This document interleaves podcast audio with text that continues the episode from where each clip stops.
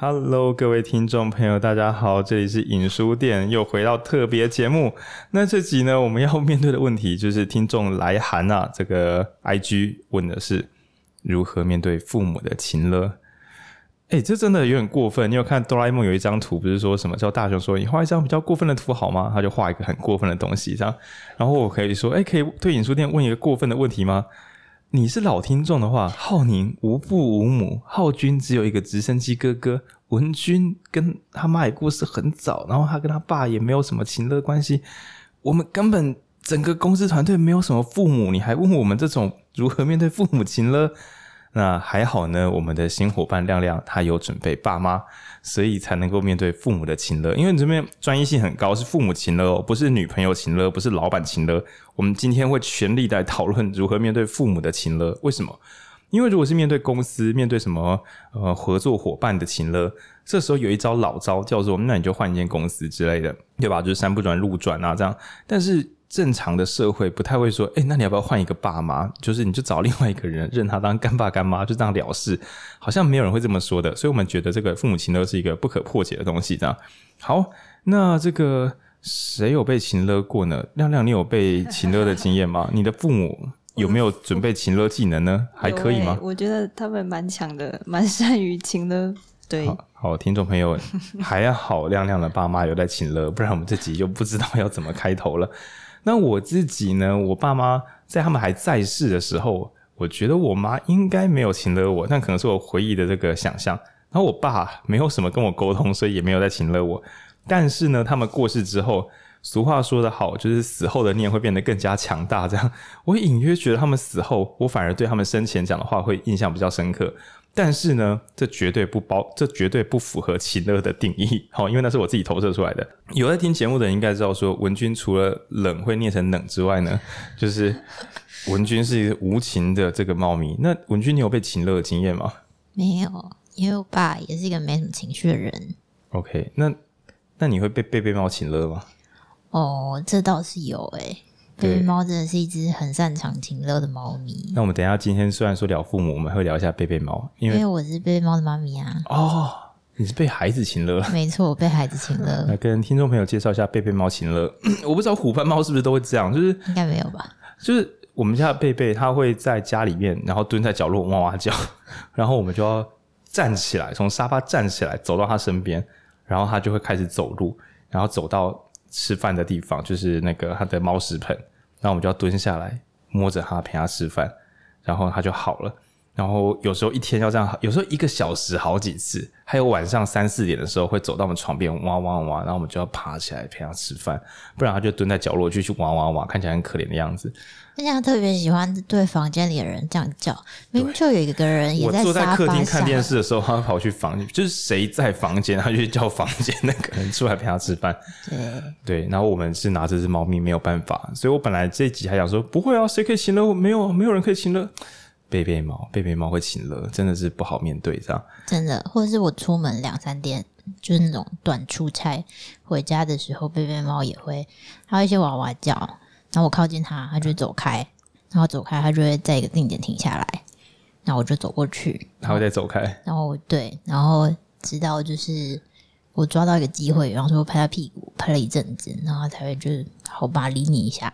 对，贝贝猫说没有啊，我也没有，你那么喜欢出门工作就不要回来啊，我你也不缺我这只猫咪啊，又没差，对，一定要这样，然后我就不用啊，我不用人陪啊。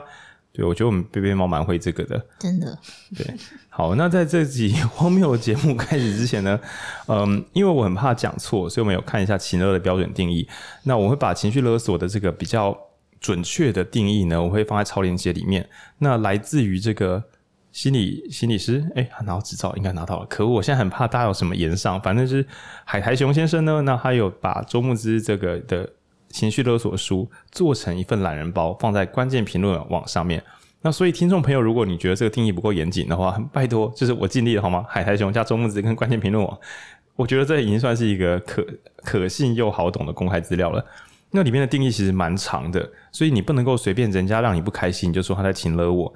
他的情乐分成六个步骤，那我粗糙的讲一下，就是人家要先对你有要求，你要有点不开心，觉得不想。你不能第一瞬间就说好啊，那，这不是情乐，这只是一般的互动而已。人家要啊，你觉得不要，然后呢，你说不要啊，人家有点不爽，人家不爽，你觉得这样好像不太好。那所以你还是要好了啊，最后做完了，你心中不是很快乐，但是觉得好像哪里对或不对，这个扭捏又纠结这个来来回回，整套做完才算是一个标准的情勒哦。所以各位朋友，你今天请就是大家可以不要把一般的那种日常互动的不快乐，比如说老板给你一个工作，工作量太大，你觉得不太爽，诶，这个离情乐还有点远，要来来去去。比如说老板跟你说啊，可是这个。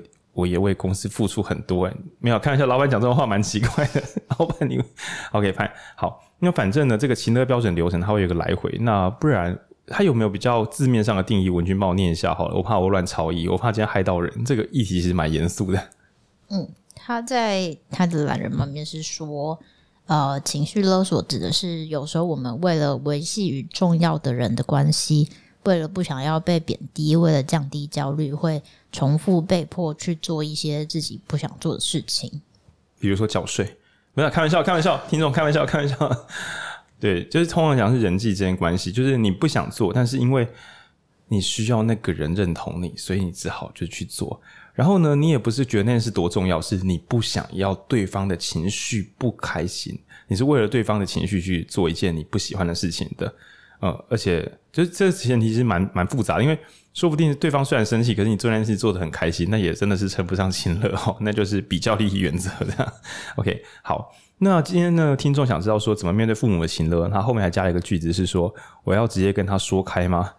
那我觉得说开呢，牵扯到许多的。变音，比如说你的父母好说话吗？比如说你的口条好吗？比如说你有搬出去的这个，比如说也许是个十七岁的高中生，那我还跟你说你要独立啊，跟他吵开的。对，所以这个要件太复杂。我们今天先拉回到前半段，就是怎么样策略性的来思考哦，怎么面对父母的情勒，能不能说开？我是真的不敢乱建议哦。这边请容我们先先不讨论。好，那首先呢，我可以推荐哪些集数会有帮助呢？我先推一集比较正常的，比较正常的。呃，以一般听众啊，如果你们人不是太偏激的话，偏激的话，我会直接跟你推自私的美德。我等下再讲。这样，如果你是一个正常听众，然后你又不喜欢被控制，可是你虽然说不喜欢被控制，你终究还是被控制了。因为那种真正没在测小人的人啊，是不会被情勒的。当今天你的老板说：“哎，大家都这么认真加班，你为什么不努力一点？”其实你可以跟他说。一些公司小，对啊，像你这样一回嘴，其实老板可能就傻住了。他上班十五年，没有想过会这样子被回应。就是你妈妈跟你说：“我从小到大把你养大，你怎么还这样子？”然后你跟他说：“阿伯嘞，阿伯西不是安诺这样。”如果你是一个这样回应的人，我想你这辈子情乐是与你绝缘的。那十之八九是你心里不满意，但你终究还是去答应别人的要求。那所以这个时候呢，你又想要独立生活，你又同时没有这么自由。因为如果人家一旦要求你就好啊，老板叫我多加班啊，表示我是被需要的啊，妈妈需要我，表示妈妈是爱我的。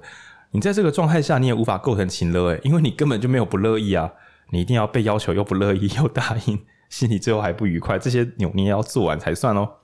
OK，那首先呢，我们会推荐这个比较正经的永恒好书《逃避自由》。在我们影书店 Podcast 排行榜，第一名是《爱的艺术》，第二名就是《逃避自由》。然后这两集的差距距，那个集数距离其实有点远，所以我觉得听众是不是自己搜寻佛洛姆引书店来来听我的节目，我是真的是不得而知。不然就是一定有很多隐形的社团或什么的，到处在帮我们这个业配，就是《爱的艺术》跟《逃避自由》。那《逃避自由》呢？唉，我们先讲这个这本书的核心。第一个叫做个体化，就是人啊，从这个出生的第一瞬间，就是离开母体，然后就变成一个独立的人。那这只是肉体上的个体化。但是要能够真的有独立自主的思想，跟自己搬出去住，这其实都要花很长很长的历程。但是个体化呢，这三个字就跟另外一个字有点相连，叫做孤独。今天呢，我要一个人离开母母亲的身体，表示我就是要一个人在这个世上活下来。即使我妈妈照顾我，其实我还是要用自己的鼻子跟嘴巴去呼吸。我已经不能再使用脐带去供应氧气了。那食物呢，我要自己吃下去，而不是靠那个脐带供应我养分。就是一切都要变成自己来。那更不要说搬出家门。从小到大就是住家里，第一次搬出门的时候，不管你再怎么兴奋，可能多少会有一种没有人跟自己呃照顾啊，或是熟悉的一切都不再存在。那由于这个个体化虽然很炫，现在很酷，独立自主的思考，但是离开自己的母体本身就是一个比较陌生又孤独，然后又可能会给你未知的未知还有不安的一个行为。那所以呢，整本逃避自由都在写说人是怎么样去迈向个体化的。那从可能像封建时代的人怎么样变成一个自由公民啊，其实没那么简单啊。很多人会说啊，我真希望有一个独裁国家，让我可以吃饱穿暖就好，真不想要民主投票。这种声音到今天都还是会发生的。那又就是种种，就是或者说啊，真希望找到稳定的工作。而不是我要一个人在那边做职业探索，知道自己是谁，要去哪里啊，真是不安。对，那所以《逃避自由》这本书，如果愿意慢慢的，不管是读这本书，或是听我们的节目的话，你应该可以比较清楚说，为何呢？你会又不想要又想要？那原因就是你又想要独立自主的顺从自己的心，同时你又不想要抛弃掉与这个，不管是情情勒啦、压榨啦，你要换各种说法，这个让你不开心的人，本质上呢？也是供应你一种稳定感，不然你就直接走人就好了。对，那这个稳定感有时候是很复杂的哦。比如说，你可能被父母请了，是想要跟父母有一个稳定的关系；有些人甚至会被陌生人请了，就路人说：“哎，不好意思，可以帮我顾一下小孩吗？”然后你可能想说：“啥啥小？”就然后你就帮人家顾小孩顾两个小时，然后人家回来说：“谢谢你哦。”然后把他小孩带走。那这个时候你回家就想说：“我我。”可是我如果没有办法顾小孩，那他小孩该怎么办呢？就是某些镜头比较严重的，甚至一个路人就可以情勒你，我觉得这是有可能的。那这一切你不要把自己想太坏，其实你就是一个想要与他人维持理想的关系，可是同时你又感觉到真正的你的内在是有自己想做的事情，有自己的怎么讲？你有自己的价值观，同时你又期待跟他人建立连接啊，这不就是真正的正版的普罗大众吗？对。那所以呢，有些比较偏激的人呢，就是我们会后面会讲那个自私的美德。有些偏激的人是我只要做自己就好了，没有要插小别人。那有另外一种偏激的人是我只要能够被爱就好了，我我不觉得被情勒，我一切都很快乐。诶，那那那那种状况似乎又不会进入上我们今天讲的这个情勒话题。那总之，逃避自由非常完整的去跟你讨论人为什么会又独立自主，然后又无法独立自主。对，那在逃避自由书的后段有一些比较。嗯，正面的一些讨论想象，比如说，真正的自由不是想干嘛就干嘛，因为有时候那是放纵放任这样，或是所谓的想干嘛就干嘛，很可能是因为你没有跟人建立关系。比如说，我我不回家也没关系啊，对啊，因为你家里没有人啊，对，我不用在意别人的感受啊，对，因为已经没有人要跟你在一起了，这个就这也不是称不上自由啊。所谓的自由应该是以保全自我为基础，然后与他人产生连结。那今天呢，你对别人做好事，是因为你自发性的在肯定、在爱人。我今天帮别人倒一杯水，是因为我希望他被我照顾，我觉得这件事很棒，而不是如果我没有帮他倒这杯水，他会不会觉得我是个不够好的人？对，你是在一个正面的心理状态跟别人产生连接。那逃避自由整本书是在讲人的孤独跟恐惧是可以用主动性的啊，喜欢自己，然后还有与他人连接来破解的。那。我们那一集我记得是录了两个小时，所以我这边的吹捧跟叶配就到此为止。那欢迎大家去听听看我们排名第二的《逃避自由》，那其实《爱的艺术》搞不好也可以一起听啦。反正你都弗洛姆大全集，我们还差一本《自我的追寻》，就是弗洛姆大套餐。好，那这是关于这个基础叫逃避自由。那如果你本人比较偏激的话，我会推自私的美德。对。自私的美德之后，说不定会推出。哎，这边跟听众做个调查好了，如果有意愿的话，你就 IG 敲我们。如果我收集到二十个人说要，我就来找找看厂商。就是我一直很想要做一个垃圾产品，对啊，文君不要瞪我，对吧？就是 我想要做逃避自由，不要不要，我想要做爱因兰德纪念 T 恤。首先他已经没有版权了，就是就是爱因兰德这个人呢、他写一本书叫《自私的美德》。你还有两句铁铮铮的句子，大家可以听我们那一集第三十九集啊，不不是，哎，我自私的美德忘记集数了。三十九是逃避自由，自私的美德的核心概念就是：第一，人要为了追求自己的幸福而努力；然后第二，且不假他人之手。所以今天如果你的长辈说啊，为什么过年不回家？大家吃饭团圆饭很开心啊，那你就可以跟他说：人要为追求自己的幸福而活。然后你的家人就哈。什么意思？所以我们也想要幸福，所以想叫你回来一起吃团圆饭啊！然后你就拿手指头，你刚才比一嘛，然后就比出第二只手指头，说：“且不假他人之手，你们想要的幸福，你要自己去想办法。我供应你幸福这件事情是你的幻想，对，你要自己去寻求你自己的幸福啊！那你家人就会整个都听不懂你在攻三小。那爱因兰德是一个呃完全追求独立自主的人。那如果你做到那个程度，每当有人想要请勒你说我这么辛苦，我这么爱你，你怎么不？那你就跟你就可以看着他说，你要为自己的幸福负责啊！对，你要为我付出是你的事情，我要为你付出是我的事情，对，不是你要怎样我就要对你怎么样的。那当你已经把自身美德毒熟的时候，不要说请勒了，对，没有任何人可以伤害你。就算你今天骑车的时候，突然路边有一只鸟带着一个钢片丢下来砸断你的手，你也会心想：好，那就这样吧。对，我会为自己的幸福而想办法，我不会怨天尤人。对，因为这世界本来就是残酷的，你就变晋级的巨人。好，聊天聊天。好，但是呢，情的真的都是不好的吗？所谓的逃避自由，讲的是我们怎么样去做个体化。对。那不知道这个亮亮长期的待在家里边，我看你看起来是健康快乐。来，你可以聊一下，你觉得情了有没有一些赞赞的地方？因为大多数人听到情了都会觉得我不要情了，我不要情勒。我觉得胡烂的啦，你多少想要啦？你真的完全不想要的话，哎，这样我是不是要检讨受害者？干，嗯呃。呃，我自己干，呃，我这个没有被情勒的人，会觉得情勒多少里面一定有一些好货，不然大家真的会一直泡在痛苦里面吗？可是我知道能动性过低，无法改变自己命运现况的人是有的。糟糕，怎么办？那不能说好货吧？应该是说，就是，嗯、呃，他的说法是情勒的话，应该是因为你两个人都很在意这段关系。所以你是在意这段关系的，不是说就是你会从中得到什么或者是什么的，只或是懂你真正要的，也就是那段关系，那就是核心。对，因为你在意这段关系，所以你没有办法去，比方说抵抗他、不理他，或者是甚至就是藕断丝连，来来回回重复分手，都是类似的吵架又复合。对，安室爱美惠。有听众朋友是三十岁以上的听众吗？我刚刚讲我们的亮亮是没听过的。安室爱美惠、浪迹天涯、小包包，对这些关键字，就是老朋友会知道啊。就是美惠演的就是情乐的过程。你是不是不爱我？我不是，你是不是不爱我这样的老婆？其实说实在话，对你在那边，因为在这个脚本里面呢，安室爱美惠是谢祖武跟陶晶莹以前演的一个恋爱短剧，叫《恋爱讲义》，一个。看老人节目，但很好看，很骄傲。我觉得他跟《新世纪福音战士》一样，都是超经典，当代不可突破之经典。然后每次呢，演老婆的陶晶莹呢，她都会先有一跟那个先生演一段快乐夫妻生活。演着演着，他老婆就问一些假设性问题，比如说：“老公，老公，如果我把存款拿去买一些喜欢的东西，你会生气吗？”然后老公通常都说：“不会啊，钱就是要花在喜欢的地方啊。”那中后段你就发现，他可能去买一个超奇怪的大金属垃圾，或干嘛说这是人家哪个老师说怎样怎样，反正就是。美惠本人也知道他被骗了，但他不知道怎么收尾，所以他前面先讲一大串去套他先生的话，然后他先生一旦说没问题，他就会跟他先生逐步就去坦诚他出了一个大包，然后先生终于听懂的瞬间，他说：“那你刚刚为什么不讲？”然后我怕你骂我啊，然后就他先生最后就会偷的，他就弹他一下额头，说：“我真的要打你这样。”然后弹一下额头说：“美惠就开始大哭大闹，说你是不爱我了。”然后就吵着要离家出走，然后现在就就会拉住他，最后再重新谈开，然后又和好如初。每次都是这套，但真的演得很好看。因为那个，抱歉，我聊开了，这个跟情乐关系比较小。但其实我们在讲的就是，终究是两个人都超级在意这段关系。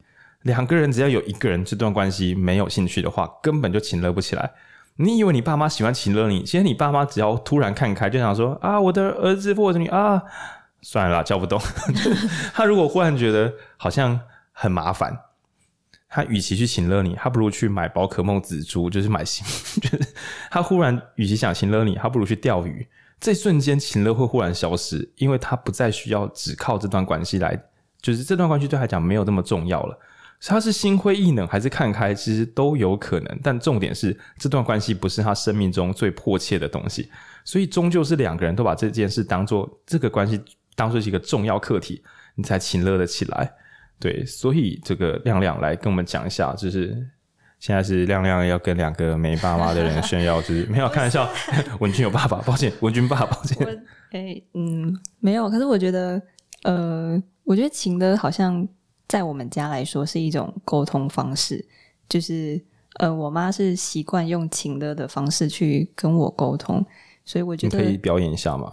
因为我很久没有，不是不是开玩笑，因为 对，大概像怎么样？大概就譬如说，呃，譬如说我昨天很晚回家，然后她就会就是用她的情绪勒的方式跟我说：“那你明天不要去上班好了。”就是他的意思是说，他很担心我然后他很关心我，但是他用一种威胁利诱的方式，然后让我觉得我好像做错事，对，对做错事，对对，有罪恶感，对，嗯，然后我就觉得，呃，我可以听得出来他的关心，但是我觉得他的沟通模式就是他他可能他的成长环境就是从小被被情乐到大，或者是他只会用这种沟通模模式。哦，这个可能是攻击性语言哦，因为情乐应该要再加上一点点对方的怎么讲，因他的付出或者是啊，可是你没有用啊，因为你没有你没有跑完秦乐完整流程，因为你不会因为这样然后就不来上班，因为秦乐会有一个，但我会心里受伤啊。哦，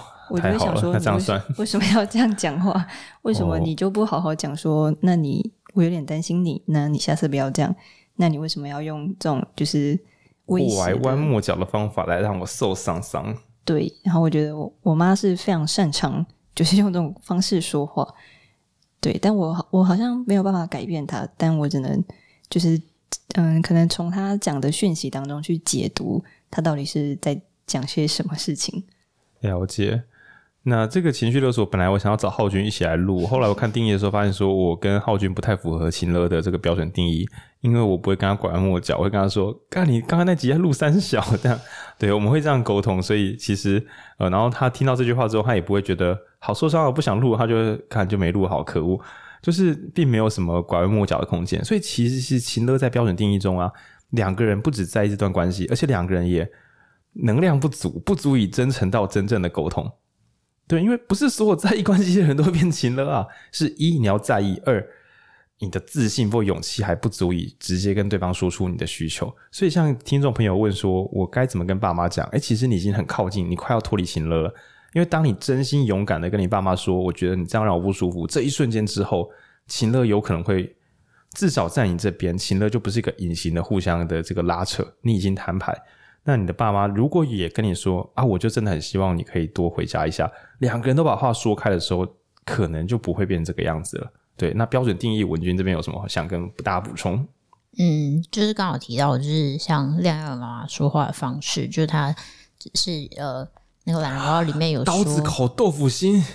好像这是一个古典的称呼。呃，对，反正他说，呃，勒就是勒索别人常用的的招数，就是一个是让你觉得价值感降低，就是你的自我认同降降低，然后另外就是像刚刚讲罪恶感增加，就是他就说让你不要明天不要去上班，让你觉得你好像做错，就是晚回家很严重，做错事这样。然后第三个是挑战你的安全感，就是如果你的关系。呃，不是那么稳健，他就说：“那我去找别人啊，什么的这种。”哦，挑战安全感。对，就是。可是爸妈要怎么样找别人？没有啦，但就是 换一个爸爸。情人、情侣之间情的话，就是哦，我就严重了这样。对，然后就是对啊，我觉得爸妈最常用应该是增加罪恶感吧。啊，就是、我知道，我知道，就是别人家小孩可以，可是也不能换，就是那个比较像是比较心态，贬低、贬低自我价值。对对对对，前面两个应该是就是爸妈比较常用的哦。那这边呢，我要插播一本书，它的听众应该很难把它联想起来。就是我在看秦乐的这个定义的时候，我想起有一本叫《修辞的陷阱》，第四十四集。那《修辞的陷阱》里面讲到呢，当代的这个语言沟通已经变了质。很久很久以前，我们会正正经经的来讲话，比如说，你想要涨增加税金，增加税金会让民众过的日子更苦，因为钱被拿走了。就是大家会直接讲出自己的观点。或是说我支持同志可以有婚姻，因为如何如何。那或者是有人会说我反对年轻人投票，因为如何如何。想说什么就说出来，这、就是正经的这个沟通。可是呢，曾几何时已经变质了。《修辞的陷阱》这本书教跟我们说，有一件很危险的事情在腐蚀我们现在的民主，就是大家都反串跟拐弯抹角。对，你各位最爱的反串是很危险的。那什么叫危险的反串？就是语言全部都变了调。呃，今天呢，我想要攻击这个进步政党，我就会说，呃，他们就是支持同性恋的政党啦。哇，这下麻烦大了。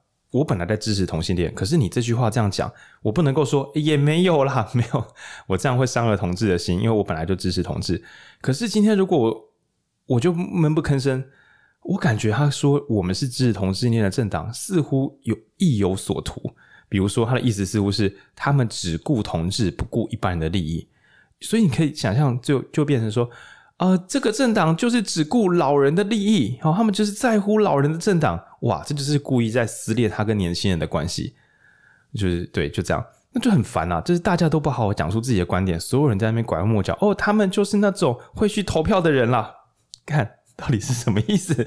对，就是什么意思？没有啊，就是你想的那个意思啊。对，我小学的时候，有时候遇到会这样子吵架的人，就觉得很烦。但他已经变当代显学。那修辞的陷阱呢，让所有的语言都产生第二种意思，导致大家根本不能好好的沟通。你说是也不是，说不是也不是，那就没办法沟通啦。那我觉得呢，情绪勒索的日常用语也很常有这招。比如说，好啦好啦，你就是长大了啦，现在有自己的社交圈了啦，靠腰靠腰，我又不能够说没有啦。其实啊，妈。我真的没有朋友，我只是在设法交朋友而已。我真的去唱歌，我也觉得他们都比较好。其实我只是一个局外人，不 看你也不至于跟爸妈讲这种真奇怪的真心话。对，所以一，你真的在建立你的社交圈；二，可是你又觉得，如果你跟你爸妈说，对，我确实现在正在建立我的社交圈呢，你又到你等下就看到，对啦，对啦，哦，社交圈啦，就不用回来了。他的意思是讲，你就不在乎他了。他讲你的正面表述，但却带着负面意涵。啊，我们到底要怎么回话啊？对啦，长大了啦，找到公司了啦，吼，大家都觉得你工作能力很好啦。干，嗯，那个工作能力很好的段，你又不能说没有啦。其实我做的还真的不错。对，糟糕，工作能力好是真的，但是刚刚那段话好像不是那个意思。那所以呢，如果你常被有些情乐的人，如果用这种双重语言弄得你很烦的话，你可以。听我们那集，你不要自己看书。我跟你讲，那本真的蛮难读的。你可以听一下我们那集，在讲这种双重语言怎么去判断，跟怎么样去做小破解。对，那当然呢，最糟的情况就是你也对你爸妈使用双重语言，比如说，哇，你就是那种会鼓励孩子的爸妈了，干，好烦哦。那这样子，你们的关系一定会烂掉，因为你们没有人要真诚的沟通了。所以你要跟你爸妈直接明讲说，我觉得你刚刚这句话，我听到什么什么的意思。你不一定是表达这个意思，但我收到这个意思，所以我想跟你说，我有点难过，因为怎么样怎么样，就是大家试着真诚的去沟通，不要再用修辞的陷阱互闹，因为不要说会破坏民主了，它也可以破坏人跟人的基础关系。我我想起来我，我见证过的巨大情绪勒索，如果说关系不能间断的话。对我，我妹如果有在听，我跟你说，近年来我已经不觉得你在情勒我了。对，可是我们都有共同回忆，就是我爸跟我阿嬷啊都过世了，所以可以讲一下他们。我爸跟我阿嬷每次吃饭的时候，看个政治新闻，他们就会开始互相酸言酸语。然后从我有记忆，我妈过世之后，我就一直很困惑，他们为什么不要分居？一个每一餐都要吵架的人，为什么不要分隔两地？那当然，我慢慢的就是长大读不懂书之后，感觉到就是啊，算了，他们超级需要看到对方，他们对对方不满，但要超级需要看到对方，又很需要对方的认同，所以对方一旦不如己意，就跟对方吵架。但吵架呢，并不是为了要分开，也不是为了要和好，是为了我也不知道在干嘛，就是表达自己的意思，但是又不希望跟对方失去连接，就这样相爱相杀，直到轮流过世，一辈子，我看他们都没有好好的。说一声，哎、其实我蛮在乎你的，真是蛮恐怖的，对，所以秦乐虽然可能是一个家庭的小吵、小打小闹，或是你认为是小困扰，但如果你勇气够的话，我觉得一你很在意你的父母跟你父母的相处，我认为这不一定是必要的哦。有些爸妈真的是，就是你就放生还比较实在。可是如果你也觉得你爸妈是个，你真心觉得他有很多不错的地方，那你也还撑得住的话，可能弹开才是最佳解。这样对，所以介绍这个修辞的陷阱。嗯，我觉得，嗯、呃，但我我自己提出一个，就是不一定要摊开，或者是不一定要很真诚的讲。就是如果这个沟通模式已经很长期的被定型的话，那我觉得可以调整自己的心态。就是譬如说，我妈常会，她嗯，她不会是用称赞的方式，她反而会用批评的方式。譬如说，呃，你的工作就是你的态度这么差，哪有人要你？或者是，呃，你这样子的态度真的是不行。对，然后但是，嗯，我可以从中听出来说。嗯，就是他用那些话去让我觉得我很烂，但是如果我不觉得我自己很烂的话，那我就是最强的那一个人。我靠！我 靠！哇靠！哇哭哇哭的。这个呢，我在状况很好的时候，我有施展过这招，但我没有想过可以听到有其他人这样讲。就是当我反复被批判的时候，若我能在此刻转念，那我不就是一个状况很好的人吗？是啊。你的状况真是太好了。福音新世纪福音战最后一集，所有人开始鼓掌，这样对。那这个时候呢，亮亮这个奇妙的例子，使我们可以展开一本新书。我知道听众有人一定听不下去，就是第九十六集，当和尚遇见钻石。对，那里面有有一个观念，有两个大观念，一个是空性啊，一个是心之明印。就是你爸妈在干掉你的时候，所以你真的是一个不好的人吗？这个有不同的解释方式，比如说你可以把它解释成啊，爸妈真的很想要我再多回家一下啊，我有一个很在乎的爸妈，虽然他的表达方式怪怪的，但是我感觉到很在乎我。然后呢，在《当和尚遇见钻石》这本书里面有一个怪招，就是你爸妈干掉你的时候，你不要想要生气，你要想的是，假设他其实是一个很爱我的爸妈，那我该怎么回应他？你如果就假设你爸妈很爱你，你就用。另外一种套路去回应你爸妈，一个很爱你的人，他好吧，他刚好对你做一件很糟的事，可是你就假设他是很爱你的，那有时候不是，那你就好好对待他。那根据这个神秘的吸引力法则，一定时间之后呢，你种下了善的种子，你爸妈就真的会变成爱你的那一种。就你不要你爸妈就是对你讲一些叽歪话，然后你就跟他吵架，而是你就说好，那我下次早点回家。哇哇！你爸妈本来要臭你，本来要跟你讲一些酸言酸语，你竟然说啊，抱歉啦，我太晚回家了。对，我真的，我今天就是上班到很晚的时候，我就觉得大事不妙，真的很拍谢。人家酸言酸语，你却好言相向。那根据这个佛法之书，这个因果循环弄得不好，下次你在大加班的时候，你爸妈就直接开车过来，还在你公司送饮料，弄得大家很开心。就是你无法想象事情会比你想的还要顺利啊。那刚刚那段呢？听众可能会觉得说，看在公三小那两集真的可以听一下。呃，我们换一个比较俗世的例子，就是就比如说货款啊，人家可能迟交，然后你就不要想说他是个烂厂商，我要开始搞他。你开始想说他是不是需要什么帮助，我能不能够对他好一点，让他下次可以更顺利。那如果一切如因果循环的顺利的话，你好好的对待他人，这个善报就会再回到你身上。这样，那这是其中一种想象方式。那另外一个就是比较我很喜欢的空性的概念。呃，就是任何的你看到的现象都有不同的可能性。你今天呢，你爸妈会请了你，就是从你知道从理论结构上来讲，你至少要知道有一个人很想跟你建立关系，同时你本人也有一个想要建立关系的人，对吧？就是对方想要跟你建立关系，同时你也想要建立这个关系。如果你没有看到这一点，你就只会看到啊，有一个人天天要对我说一些讨人厌的话，而我却无法离开他。但其实换一个视角，就变成有一个人很想跟你建立关系，而你其实也渴望跟他建立关系，这是同一件事情啊。对，那当然你会说，干，这太鸡汤了吧，这太转念了吧？没错，这就是当和尚遇见钻石。这真的是以极端来讲啊，如果我们的感知都是我们的念头，那一样的事件，你换个解释框架，其实在讲谈判的书，很多也会讲说，就是调换框架。到底是出货量不够，还是大家买的很认真，所以断货，对吧？我们的产能不足，跟我们卖到断货其实是同一件事情呢。但写文案的人应该会写说，这个商品卖到断货，对吧？你怎么会写我们的商品产能不足，看你是有什么毛病，你还是会选择好的那面来做展示。那你会说这是说谎吗？诶，这是呃。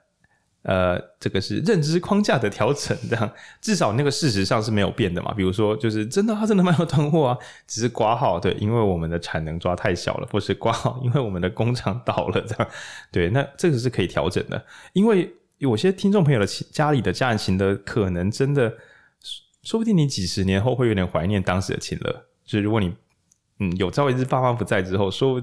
说不定到时候的你还是怀念的，对，所以未必是人家在跟他爸妈处不好，是因为人家真的家里天崩地裂。你不要人家很痛苦，你就自己在那边对号入座说啊，我觉得我爸妈在请了我，哦，稍微看一下哈，他不一定是那么不堪的。OK，但是呢，刚刚是乐观的想啊，悲观的想，诶、欸，假设我爸，我爸在癌症末期的时候讲话也是有点难听，可是我也不会因为他讲话难听我就不回家。看他肝癌末期了，我我我没有这么。自色美德我没有刻在骨子里啊，我大概刻在皮肤上这样。我爸一边干掉我，他一边又在那边嗯、吐血啊，送急诊啊。我会去加护病房看他吗？我会啊，对啊。那所以呢，怎么办？一边很想爱人，然后一边被所爱之人侧干掉，然后他感觉也没有要跟你断绝往来，虽然他嘴巴上说你不要再来了，你不要来，你不要来，没关系。怎么办？怎么办？这时候感觉需要调试一下情绪。那我们就找到一本有趣的书，可以拿来做跳跃使用。对，那这本书也是我们录音前十名的集数，叫《冒牌者症候群》。然后因为那一集，我觉得我跟文君应该都，文君没有什么冒牌者症候群，他做他能做的事。那我每天都在做一些冒牌者的事，所以我已经麻木了。对，我穿梭不同场合，我都不知道为什么我会出现在这里。对，所以我们来找年轻人聊一下《调试情绪跟冒牌者症候群》这本书，你可以帮我们介绍一下吗？嗯嗯、呃，冒牌者症候群其实就是呃，我觉得我不配，然后我觉得这件事我没有办法达成，我害怕被揭穿，但是这其实是我想要的东西。嗯，对。然后嗯、呃，当它通常会发生在。就是职位的转换，或者是理想跟现实有落差的时候，那嗯，当初当时就是在第七十集的时候有提出那个怎么解决的，然后嗯，当时有提出两个方式是，就是不管是多元评量或者是自我仁慈。那多元评量可能就是，呃，你除了成绩好之外，你可能还可以加上你会煮饭，或者是你会爬山，你会有多元的技能去嗯称赞你自己。然后自我仁慈就是。呃，你不是因为不够好，而是因为你很在乎自己，所以你其实值得更好的方式去对待，就是不一定要用自我批评或自我怀疑的方式。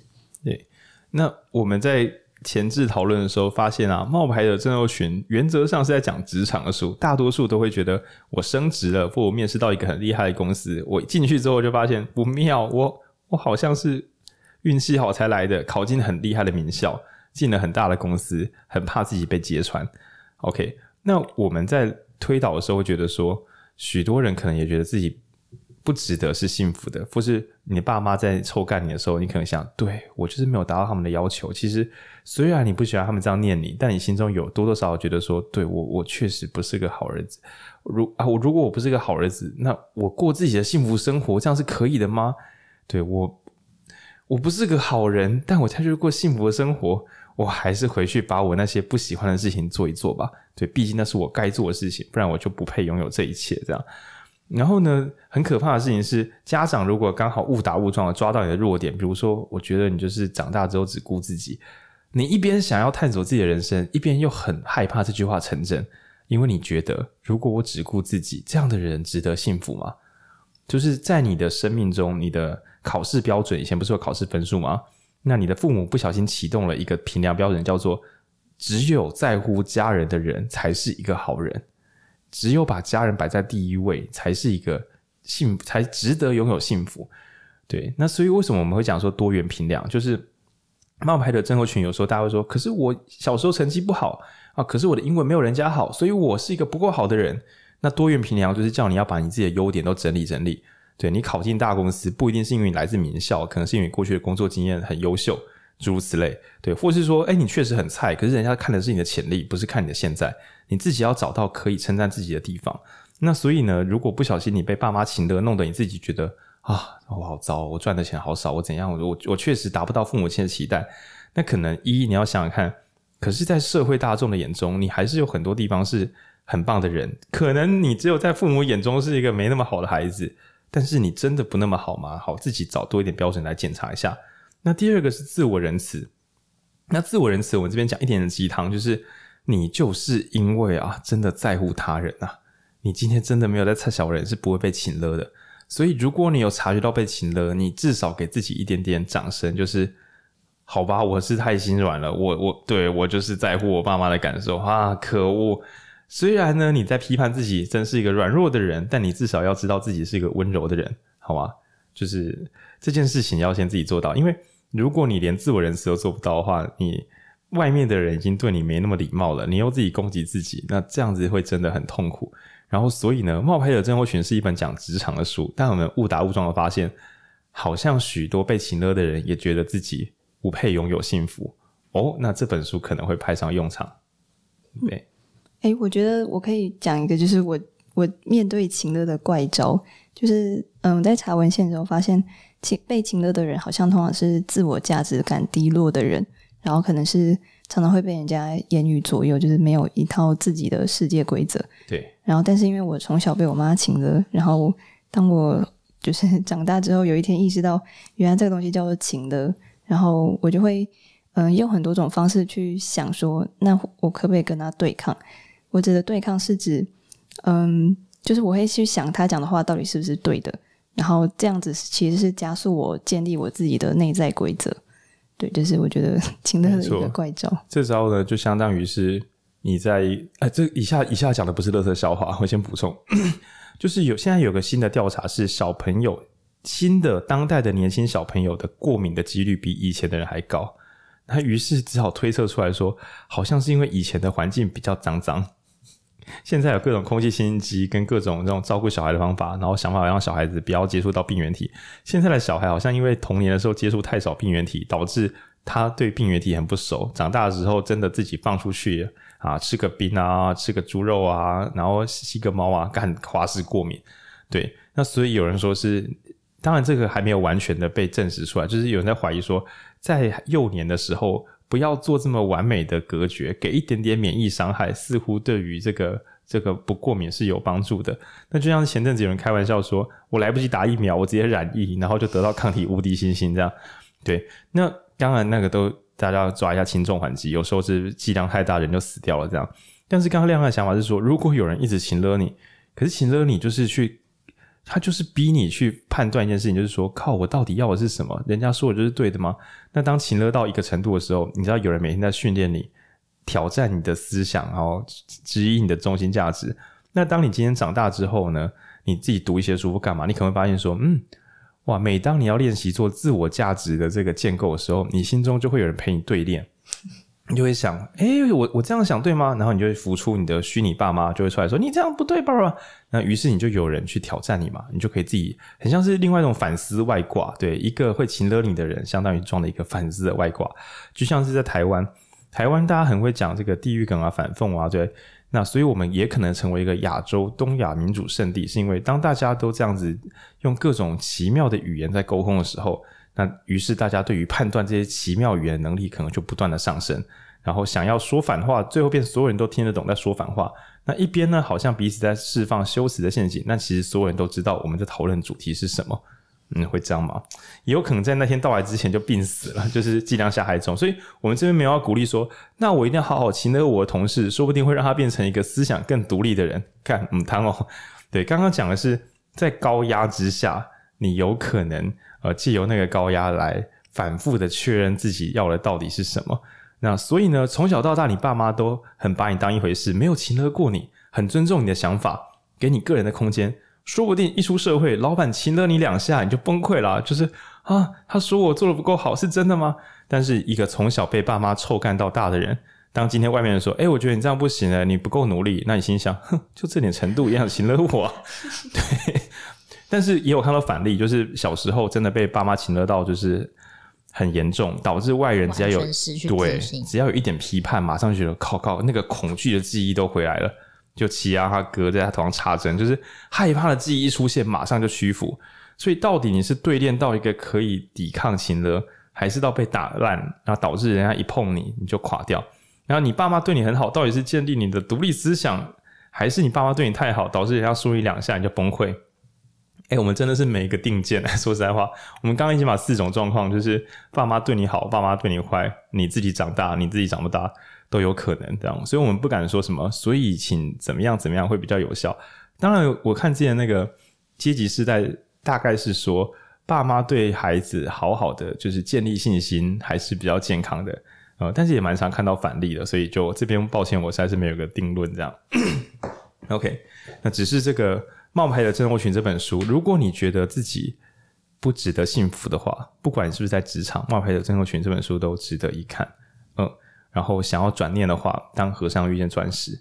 那想要理解就是自己为什么会跟人家这样子爱恨相杀没完没了，就看逃避自由。然后想要知道臭嘴的人的嘴怎么会这么臭，而且我又不知道怎么反驳，羞耻的陷阱。你们都是那种听引书店 Podcast 的人啦，对。你有一天，你的朋友，如果你又推荐给他说啊，你们都是会听那种 podcast 的人，就知道这句好像怪怪的。但对我真的有在听，但他好像是负面表述，你就可以跟他。当然，你可以很勇敢说，对我们都是听影书店 podcast 的人，谁不是呢？不然你是怎么听到这段的？OK，那最后呢，介绍一个怪招啊，自私的美德是坚强的心可以使用，对。那最后介绍一个听众可能会听不下去的招数，我觉得比当和尚遇见钻石更更更诡异。竞合策略，听过竞合策略也是排名很前面的级数，对，因为它的范围适适用范围很广。那那时候我讲说，世界就是五种人，除了你自己之外呢，你都会有供应商，然后你会有你的客户。供应商给你货物，你给供应商钱，你从你的客户身上收到钱，但你要给你的客户服务或产品，这有点复杂，大家自己听在记这样。OK，那人生在世最大的痛苦就是一供应商不足。比如说，你今天想要住在啊、哦，我我是台中人，那我我可能想住台中，可是房子盖太少了，市场上没有什么房子可以买，哇，那房子就会超贵，因为这是一个卖家市场，卖家不供应房子，我能怎么办？但是如果呢，诶，一回头，FTX 不然倒了，很多人需要变现，忽然啊，还有那个升息，所以整个台中市呢，忽然有好几万栋房子说要卖，哇，供应商变得很多。那这时候我的人生就变得幸福一点点，因为供应商够多，多到一个程度，其实就好谈价格。所以一人生要设法创造供应商。像以前的人，就是大学只有八趴可以入学，不读大学就找不到好工作。那大学只有一丁点，那这个供应商不足，所以后来就开了超多大学。OK，那等下会有别的议题这样。那第二个是你的客户要多。今天上班族难免都会有个小压力，就是我老板不喜欢我该怎么办？但是说不定你也没在怕，为什么？因为十几家公司要你啊，你就是我只是今天爽在这家上班，我又不是找不到工作。那像这种人呢，去上班，老板也不一定敢骂你这样，或是老板侧干你，你可能想说，好吧，我不行，我只好换家了。那主要原因是因为是你的客户够多，所以你不担心单一的经济来源会毁损你的人生。那所以国家也是，就比如说我们的粮食全部都是进口的。哇，那你的供应商全部都是外国。如果外国还是只有一个国家，那真的是给自己添很大的麻烦，对。或是说大家的食物吃得非常非常单一，那只要你的客户或供应商是单一的，都很可以给自己带来不必要的风险。OK，那所以呢，我想跟听众朋友聊一个怪招，就是如果你的爸妈请了你，是因为这是假设哦，是因为他需要建立关系，可是他没有社交圈，对他来讲最重要的人就是你。那讲一个结构性的悲剧。根据这个没有调查的浩宁的胡言乱语，最后都是妈妈在请乐。为什么？因为爸爸根本就不在家。因为当传统的家庭，父亲有外面的工作，有自己的社交圈，有自己的事业的时候，家里的孩子到底是不是爱他的？其实没那么严重。你说是爸爸比较不爱孩子吗？诶，你可以这样说。但你可以说，爸爸被赋予了社会责任时，他一天到晚都出门，他的世界有一大半在外面，所以只要所以。通常男性会在退休后快速死去，这段不是梗哦，朋友。退休后的死亡率是男性比较高的，而且通常死得很快。其实这不是开玩笑的。你一生都奉献给工作，你突然退休之后，从一个需被需要的人变成一个不知道自己是谁，这种失落感，尤其是你又工作了四五十年，一夕之间你的身份消失，那这个无法自我认同、强烈的自、强烈的孤独跟强烈的怀疑之下，这个是非常非常折寿的事情。那反之呢？有传统来讲，有些女性被迫只能在家里面带小孩，那于是会出现一个专有名词叫“空巢期”。孩子到十七、十八岁出去外面读大学之后，我这一辈子有十七、十八年都在照顾这两三个叽歪小毛头，然后花这么多力气，然后他今天不需要我也可以活下来，那我又算什么呢？那所以在这个情况之下呢，你会发现你妈妈的这个，你爸或你妈哦，尤其是你，我们这边假设以母亲传统的母亲，那她的这个认可的供应商就是什么？就是你啊。对，只有你跟你的老母好好相处，才能够证明你的老母有价值。哎，这段真的不是梗，就是有些家庭应该就是这个状态，我听过不止一个。对，那这个时候怎么办呢？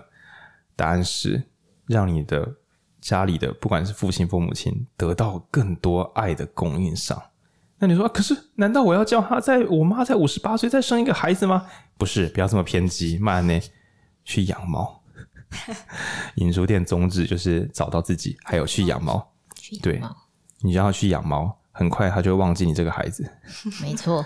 你以为你很重要，你以为你爸妈非请了你不可，那是因为你爸妈的供应商不足啊。今天你爸妈只要出去外面做公益，让你爸妈去那种什么孤儿院照顾一下小孩，当个志工，说不定他就哇，就是忘怀得失啦，不在乎你啦。你家，你有没有听过这个脸书上常有一个梗，就是你要就是说那种啊，我带一只猫咪回来，然后。老爸就是，嗯、你你你几家灯还要给它啪掉，就是你把猫狗带回来，我一定把它丢掉。然后两周后回来，你就看到抱在一起睡觉，然后想撒小，对，你已经变成你爸妈的猫咪了。换猫咪请了他，换对换猫咪请了他，这时候只好找更多的长辈来拍他屁股，这样重点是供应链啊。所以为什么有些孩子被请了到一个时候，忽然不被情勒了，因为你不小心你自己结婚生子了，所以你变出一个孙子之后，你爸妈就没有想撤销你，因为孙子比你可爱多了。真的。对。那但是变个孙子，在当代有经济压力之下，也没那么简单，所以我们建议去收养猫咪。那我个人推荐是小橘猫，就是我们自己养，觉得橘猫最强、最可爱、最粘人。你你要要养就要养粘人的猫咪，因为它就是一个很热情的供应商，它供应很多互动。OK，这是一一招。那听众也许会想说，我听了什么？我真的觉得你可以装死试试看。当然你会说，这太不人道了吧？就是。你硬收养一只猫咪，然后带回家去凹你的爸妈照顾看看，说不定会有奇效啊！如果失效的话，你再把它接回去你自己的宿舍，好好把它养大。对，抱歉哦，就是那喜欢猫咪的人应该想说，在公杀小，这段在公杀小。抱歉，我们刚刚那段是人本，就是 人本主义，不是猫本主义这样。对，那你也可以不要用猫啦。其实让父母亲去参加社群活动是应该也是有效效果的。就不知道大家有没有看过那种健康的爸妈，就是跟朋友去爬山啊、唱歌啊、干嘛的，他们真的是玩到一个懒得回家，不想理你。对，那或者是爸妈有自己的一一番事业，有自己的朋友，这可能也是破解情乐的方法。那我认为，一般被情乐的孩子应该很难想到这个地方，他只会想我跟爸妈的关系。对，其实有时候爸妈需要我们。是不得已啊，对，他如果有自己的朋友哈，去打麻将或干嘛的，他真的会忘记他有小孩啊，这样，对，那这可能也是一个健康的解放。那其实你想哦，你小时候也许很曾经在很小时候，你可能在意爸妈的看法，考个九十八分被爸妈念两句啊，我不是好孩子吗？这样，那长大的时候呢，有大学同学嘛，然后一起去冲这个这个实习啊，然后一起做专案啊，一起比赛啊，然后去上班啊。不知不觉，你的世界移到外面，然后被外面的认可，所以呢，你得到了新的关系的供应商，而你也得到了可以付出的人。以前你是要考试让爸妈开心，现在你觉得我在公司拼业绩，让老板跟其他的伙伴很很喜欢我，也很棒。所以你得到了认同感的这个供应，那你也得到了可以付出的客户，就是你的供需，你产生了新的供应链。那所以你本人呢，在新世界过得很快乐。但是也许你的父母有一部分的供应还放在你这边，他跟你。就是这个卫星工厂这样，他亲手生出一个卫星工厂，但这个子公司感觉是没有要回家了这样。那对他来讲，这个你这个子公司还非常非常的重要。那所以呢，并不是把自己变成一个烂人，让自己不再重要。后北部蔡心麦介金娜，哎，这个也是一个太夸张的想法。但是其实我是觉得这件事蛮蛮常发生的，就是父母亲最后是好啦，我不要再想我的孩子，是这种恩断义绝式的分开。对，但其实这很不健康。你想想，你自己在外面有一番天地的时候，难道是跟父母断绝往来才啊？有有人可能是这样，但我想大多数人都是不知不觉的跟外面的朋友越来越好。那反之，你也可以动动脑，也许让你的父母亲就是也有他的外面的世界，那大家就偶尔见个面、吃个饭很开心，但不需要天天聚在一起。对，这可能也是一个解放。当然，并不是说大家分居就是没问题的，只是说如果呃你有你的世界，但是你又觉得你是冷落你的父母。也许你帮他制造他的新环境会，会会是一个化敌为友的好方法。这样，对，嗯，大大概大概是这样。哦，超多书的《修辞的陷阱》、逃避自由、当和尚遇见钻石、冒牌者症候群、自私的美德、竞合策略。真的建议大家听听节目就好，就是对，不要真的把它读完。这样，嗯，那也祝大家就是在。有勇气的时候，试着跟父母亲表达自己真正的看法。那也许你讲的时候马上被臭干，或是你一讲之后，你妈说卖公贼啦就走人这样。那也许他们有他们不擅长沟通的时候，那怎么跟重要人沟通呢？呃，影书店好像很少录相关的书，对，因为我们真的平常不太沟通。那我有机会会再找书来去补强这一块。那如果大家还有更多细节问题，像是我们今天有回避那个怎么跟父母亲把话说开，我觉得这是一个这是一个战术问题。就很像说怎么上台演讲哦，这个说来话长，这个说来话长，那也许再找机会来把它摊开。但就心理层面的话，我觉得刚刚讲的这几本书的这几集，应该都会帮上一些忙。那祝大家有可以建立关系的人，然后也不要被关系捆绑到就是无法呼吸。呃，讲归讲啦，但我们也还是蛮喜欢被贝贝猫请了的，对吧？有一只猫咪，希望你可以看看它，这不是很棒吗？对不对？对，那祝大家可以找到自己的贝贝猫，这样。呃，对，就是这个意思。对，那好的，那就这样喽，拜。拜。